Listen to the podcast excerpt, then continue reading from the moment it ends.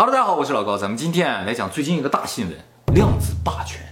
几天前啊，谷歌发了个新闻，说他们研究的这个量子计算机啊，叫无花果，英文叫 Sycamore，用二百秒的时间啊，完成了一个非常复杂的计算。那么这个计算如果要放到超级计算机上，也就是现世界上计算速度最快的计算机上，需要一万年才能算。那么现在世界上最快的超级计算机啊，是美国 IBM 公司的 Summit。一万年是个什么概念啊？就是从今年开始算的话，要算到一二零一九年。一二零一九年，如果想今年算完的话，那就得从盘古开天地的时候就开始算。像这种超级计算机用一万年才能算出来的问题啊，我们现在认为叫不可能完成的计算。但是呢，用量子计算机就把它可能了，而且仅仅用了一个泡面的时间啊。那么这个二百秒和一万年是多大的差距呢？是十五亿倍的差距。那咱家电脑？咱家电脑比超级电脑要慢个几百万倍吧，所以量子电脑比咱家电脑要快个几百兆倍。这个数字有点太天文了，大家可能没什么感觉啊。就是量子电脑看咱家电脑就一算盘算盘很快，啊，连算盘都算不上。那么量子计算机完成了经典计算机无法完成的计算这个事情，就叫量子霸权。当天啊，特朗普的女儿伊万卡·特朗普发了个推特，说我们美国率先进入了量子霸权。那么这个事情呢，立刻引起了世界的广泛关注啊。关键问题是，这个量子计算机还是一个实验品，就已经达到这个计算速度，那以后发展起来就不敢想象了。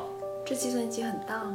相当于咱家厨房那么大，哎，就跟大家厨房差不多大不一定哦，大家厨房可能很大。啊。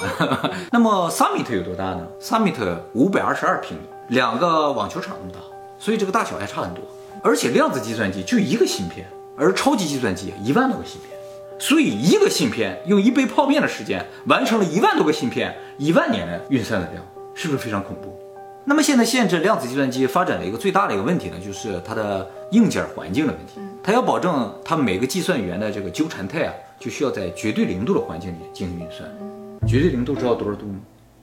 零下二百七十三度，啊，对对对，还行啊，零下二百七十三点一五度左右。这样的话就能保证它这个计算员处在一个既零又一的这么一个状态，就是一个标准的量子的纠缠态。哎，那么为了保持这么一个温度吧，就需要很大的机器来制冷啊，所以才需要一个厨房那么大的空间。不然的话，其实它就这么大，就像指甲盖儿这么大。五年前啊，想制造一个量子纠缠态的这么计算单元都是非常困难，但是三年前就已经制造出了二十个，今年呢就制造出了五十个。我现在听一个也是很困难。纠缠态的计算单元 是不是啊？我的词典里没有。有没有？他们已经做出五十个了。这一次比这个超级计算机快十五亿倍的这个量子计算机，就是五十三个单元。我印象里只有一单元到六单元。你们家房子，据说很快就要出一百个单元的了。这样的话，我怎么感觉像房子，像小区？小区。这样的话就不仅仅是十五亿倍这么个速度了啊，速度可能发展会非常的快。那么这个量子计算机究竟能干什么呢？比如说天气预报。现在啊，天气预报之所以不准的原因，就是现在计算机很难模拟这么复杂的天气情况，所以要进行这个计算也需要很久。一天如果算不出来了，第二天的预报就出不来嘛，没有意义。不过有了量子计算的话，那整个全球的所有的云啊、雨啊、风啊、温度啊都可以模拟出来，所以天气预报就会变得非常快、非常准。从某种意义上来说，就是一种预测未来，那就可以预测一个月、两个月之后的天气。都有可能。那天气好那天会很贵吗？为什么？什么东西很贵啊？呃，机票、房间啊。哦，你说可以预测很准的时候是吧？对对对，有可能。所以到时候这个信息肯定是拿出来卖的。嗯就是一个月之后预测出来的信息，不能让所有人都知道。哦，那可以预测其他吗？还可以预测股市和外汇市场的走势。现在啊，股市也好，外汇市场之所以大家进去都不能赚钱的原因，其实它就是不能预测的一个东西。那都赚钱还算赚钱吗？跟刚才天气预报一样，这个信息一定也是拿出来卖的。换句话说，就是说只有有钱人才能拥有量子计算机，他才能预测市场。终究老百姓还是被割韭菜的。可是他有一天也会像普通计算机一样普及呀、一定会的。但是终究上层的或者有钱人拥有的就是要比你更厉害一些。还有一个非常牛的事情，就是能够破解密码。比如说现在需要一万年才能破解的密码，二百秒就破解了。所以呢，直接造成现在的政府、军事机构、银行的这种毁灭性打击。还有呢，就是我们经常提到的虚拟货币。比特币建立这个基础就是密码。我之所以找不回我的比特币的原因，就是因为我忘记了密码。有了量子计算机，一杯泡面的时间直接就破解，还可以破解别人。也可以。所以虚拟货币会瞬间蒸发，这也就是这个新闻出来当天比特币暴跌的原因。它暴跌了一下又反弹回来，为什么呢？就是人们想了，比特币是有危险，那国家、银行、政府哪没有危险啊？都有危险啊！所以到时候一定会根据量子计算机产生相应的加密方法。量子计算虽然能够解密，但同样肯定可以加密。现在的计算机也是一样，而且呢，在这个量子计算机的发展基础之上，相应的软件也肯定会迅速发展起来。所以以后将会怎样，简直就无法想象。是个奇异点。哎，这种无法想象就意味着奇点会发生。所以量子计算机一定是个奇点。但是这个奇点究竟什么时候到来？预计是二零四五年。谷歌也说了，说他们这个量子计算机啊，呃，想要彻底的能够普及化的话。还需要有几十年的时间走。不过今年 IBM 已经开始卖它的量子计算机，初级的，哎，最初级的，针对特定目的进行计算的时候，量子计算已经开始卖。那么接下来呢，我们给大家解释一下这个量子计算机的原理，啊，让大家知道它为什么能够计算这么快。普通计算机一个计算单元只能存储一个数字，零或者一，但是量子计算机一个计算单元可以同时存储两个数据，零和一。这就造成一个什么结果？就是普通计算机不管计算单元有多少个，它都只能存储一个数据。比如说有十个计算单元，每一个计算单元要么是零，要么是，已经确定了，所以就是一个十位长的数字，一个数据。但是量子计算机不是，它如果要有十个单元，每个单元都是两个数字，所以合起来就是二的十次方个数字，所以量子计算机就能一下处理一千零二十四个数据，速度就比普通计算机快一千倍。所以这次这个十五亿倍啊，就是因为谷歌采用了个五十三个单元，就是二的五十三次方的一个计算速度，去和超计算机比的话，快十五亿倍。好，如果刚才这个话你不理解的话哈，我给你讲的更简单。普通计算机啊，只识别俩数，零或者一；量子计算机识别三个数，零、一和一个零一混合的。所以量子计算机比普通计算机高了一个维度。没错，就是这个意思。从这一点上来说。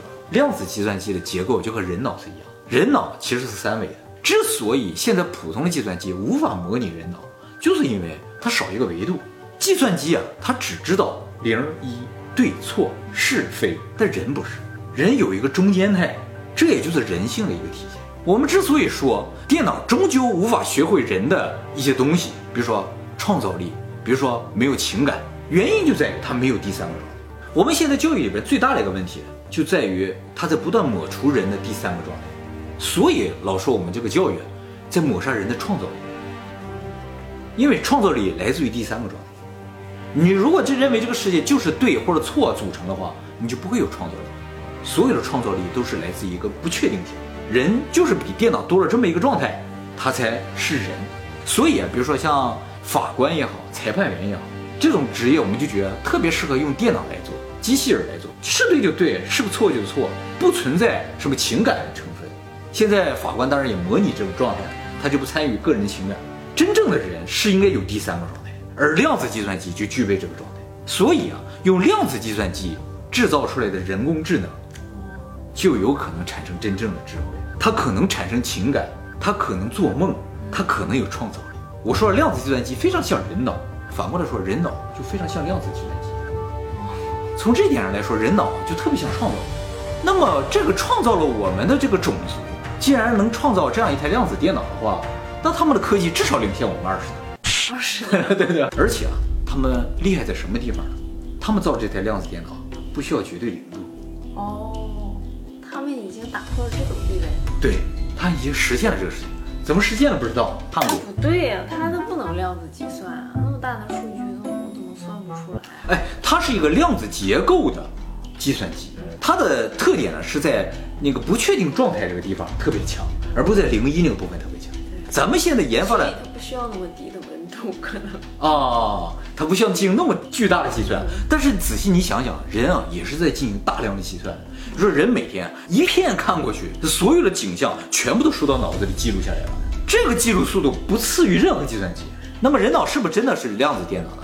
我记得美国有一个脑科学研究啊，发现一个人脑一个特别神奇的一个情况啊，就是我们突然认为人脑这个东西里边就是神经元和神经网络组成。那么如果我们刺激了人脑的某一个神经元，那它这个信号要传导到脑子的另一个神经元的话，就要通过这个网络。那么这个信号传输过程中，所有的神经元都会被激活了。就感觉嗖就传过来这种感觉，对不对？但是事实上，他们做实验发现不是这样的。当你刺激人脑的一个部分的时候，另一个部分有反应啊，中间这些神经网络是没有反应的那它就是量子纠缠。啊。对对对，所以当时那个实验就得出个结论，说感觉人脑啊具有量子的这个纠缠状态，就是不会因为你刺激了这个，整个脑哗一下都有一些反应，没有这种感觉，就是你刺激这儿，这儿就有反应，刺激这儿，这儿就有反应，信息怎么传输过去，到现在都不知道。而且哈，人脑最不可思议的地方就是，人脑是整个身体当中结构最为简单的一个部件。你看个心脏，看个胃，看个肠子，这所有人体器官都相当的复杂，里面就像一个精密的机器一样。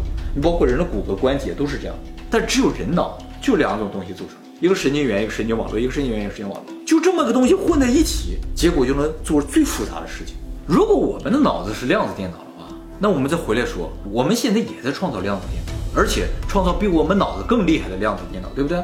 那反推回来，那创造我们的那伙人脑子应该没我们好。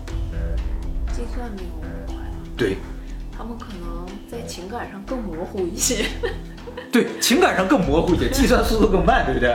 那既然他们脑子没我们好的话，所以他们现在不在就很正常。他们创造出一个这么强大的人类，他们就知道我们要发现他们肯定会灭掉他们，所以他们跑掉了。这个推论啊就和二零四五零影片推论非常像。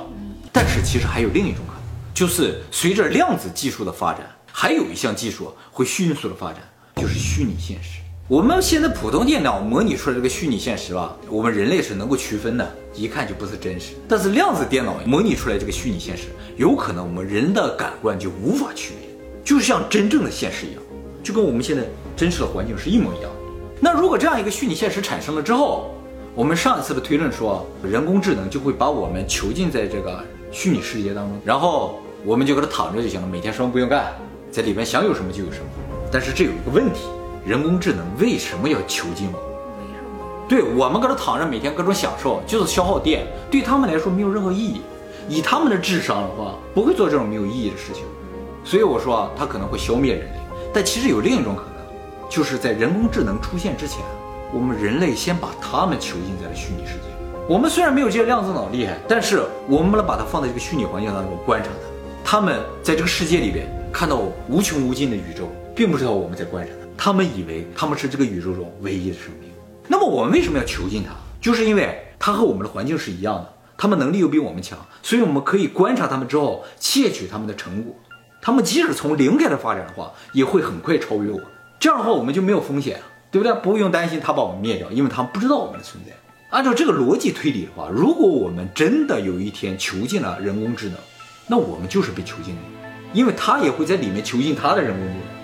所以，我们上次推论啊，只是一种可能，就是我们把他赶出伊甸园，把他送到火星进行培养，不让他们发现我们，这只是一种可能。另一种可能就是我们把他们封入一个我们创造的宇宙当中，一个虚拟的世界当中。地球监狱术。对，我们在一个监狱上，把他们锁入我们设置的另一个监狱上。但是我还是觉得这个监狱还蛮舒服的。之所以这么舒服，就是为了让你不闹事儿，知道吗？就 你闹事儿要发现他们的存在，马上就删档，所以下一个人工智能的监狱应该更舒服。应该更爽。让他们过得爽的话，他们就很快发展起来了。他们会说拿水啊，水水动力啊，火动力。对对对，他们也会出现一个 YouTuber 给他们讲，说这个世界上可能有神的存在哦，他们正在看我们。石板对对对，有石板。其实当初就是这样，就是因为我们人类发展太慢了，所以上级给我们一点提示，我们通过这个提示啊，很快几千年就已经发展成这个样子。他们应该现在很满意了，就不怎么来了，不需要来了。接下来就是我们正常发展就可以了。他想要我们什么成功？量子计算机的部分它已经有了，它需要下一步。其实也就换句话说，就是我们进行了一个它的快速模拟嘛。而且他们是不是别人囚禁的，我也不知道。